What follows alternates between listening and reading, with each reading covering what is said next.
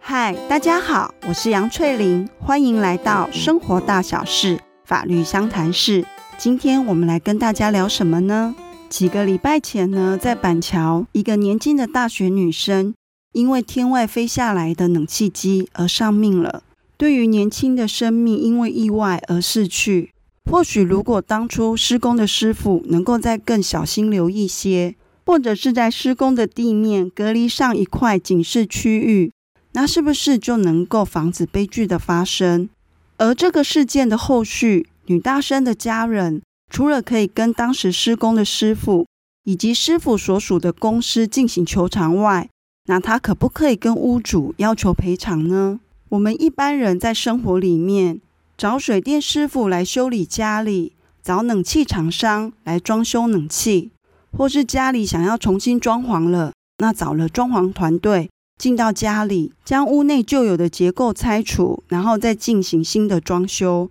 那在这些过程里，万一如果发生了一些意外的时候，那作为业主的我们，到底需不需要负责任呢？这就是今天我想跟大家聊的话题。我刚刚所提到的水电工程、冷气工程、装潢工程。对我们一般人来讲，他们都是比较专业的，所以呢，一般人都会相信师傅的专业，而交由他们去进行施作。在工程进行的时候，出钱的人呢，其实大概只能看看说，诶，这个师傅他到底有没有认真的在做事，但是关于他到底专不专业，其实我们真的是不知道的。所以，如果说万一是因为这些工程的进行而导致了第三人因此发生意外或受有损害的时候，那出钱的人可不可以主张这个不是我的专业，我是不用负任何责任的？这样的主张在法律上是否成立呢？刚刚所提到的那些工程，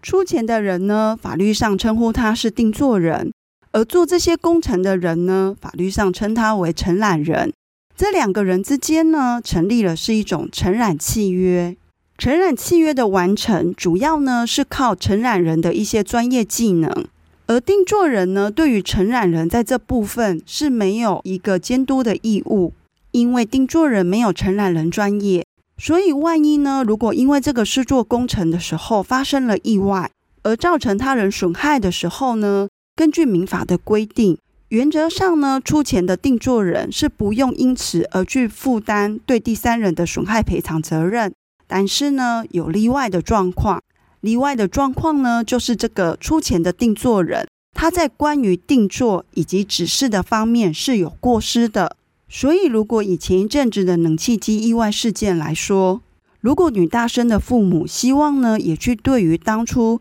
出钱要施作冷气工程的人，要他也一起负责任的话，第一个，他必须要去证明出钱的这个定做人，他的定做以及指示是有疏失的。女大生的父母应该要怎么样的去主张呢？根据过去的相关判决里面曾经指出，定做人呢，对于承揽人并没有一个监督的义务在，但是还是有一个必须要加以注意的义务。所谓的定做有过失，是指定做的事项呢，是具有侵害他人权利的危险性，而且也因为事后这个承揽人的施作，真的也发生了损害的结果。所谓危险性的高低呢，跟承揽人的本身的技术能力是有相关的。定作人呢，你去找人家来做这个工程的时候，你到底有没有去找一个真正能力是相当的人来做这些工程？如果以板桥呢，女大生的事件来看。我现在呢，假设一个比较极端的状况，如果今天呢，安装冷气的人，他并不是合格的冷气安装厂商，而是一个呢，对于冷气安装所需要的一些技术完全不知道的一般人，他以为说，哦，只是锁锁螺丝这样子就好了，而定作人呢，又因为呢，价钱相较会便宜很多，而决定呢，委由他来进行安装。当定作人呢，选任了一个在这件事务上，不具有专业技能的承揽人来做这件事情的时候，他的一个选任是有疏失，也会被认定成这样的定作，他是有过失的。而第二种呢，定作人需要负责的状况是指他在一个指示上是有疏失的。有哪些状况呢？会被认定成是指示上有疏失？比如说非专业领导专业，比如在安装线路的时候，承揽人呢一定是要符合所有安全的标准规格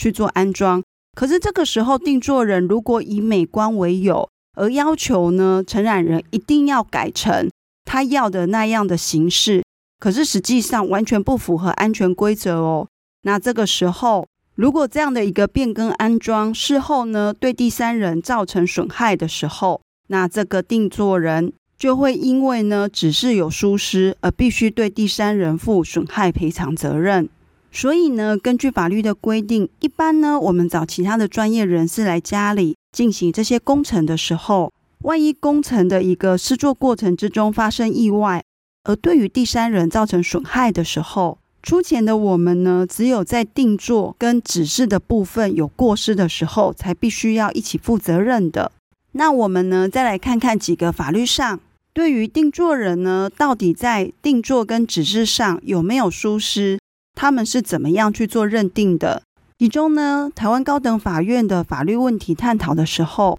在一个具体的案例里面，他们去提到。定作人呢，对于整个的工程，他是外行，并不是专业。但是呢，他有跟承揽人说到，你这个工程呢，是要安全为优先考量，不可以去伤害到别人。那同时呢，也有在合约里面去提到说，万一如果将来呢，对第三人发生损害的时候，那必须要承揽人你自己负责任。因为呢，定作人已经很明确的要求承揽人做这个工程的时候要注意安全。所以法院认为说，他定作人这样的指示是没有疏失，不用负责的。那如果呢，今天在承揽契约的时候，真的发生了损害赔偿事件的时候，所有的定作人都讲说，诶，这不是我的专业，而我已经交给专业的公司来做，那是不是就可以以这样子免除说他必须要负任何的赔偿责任呢？这个说法呢，成不成立，还是要回到具体的个案去认定。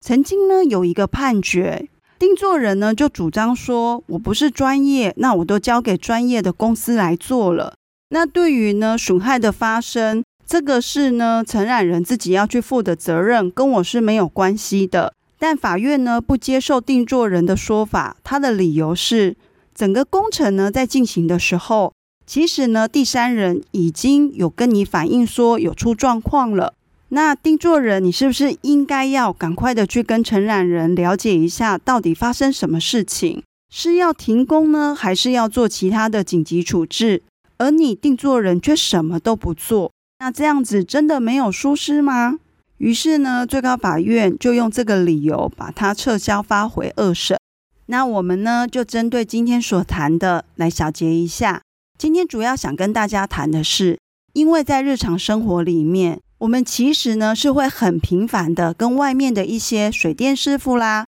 冷气师傅、装潢师傅他们之间打交道，顺利的把工程做完，双方当然是皆大欢喜。但是万一呢，如果在整个工程进行过程里面呢发生了意外，那这个时候出钱的定做人到底要不要对于这个损害负赔偿责任呢？根据法律的规定呢，原则上是承揽人负责任。但是如果定作人呢选了一个不专业的承揽人来做这个承揽工程，应该要找水电师傅，你却找油漆师傅来做，或者呢，明明你不是专业，但是在施作的过程里面呢，你又要求人家要配合你所想要的方式去进行的话。那这几种状况，就是定作人在定作或指示上有过失的话，那万一将来出事情了，定做人也是要一起负赔偿责任的。好，那我们今天的 podcast 就到这边结束喽，下次再见，拜拜。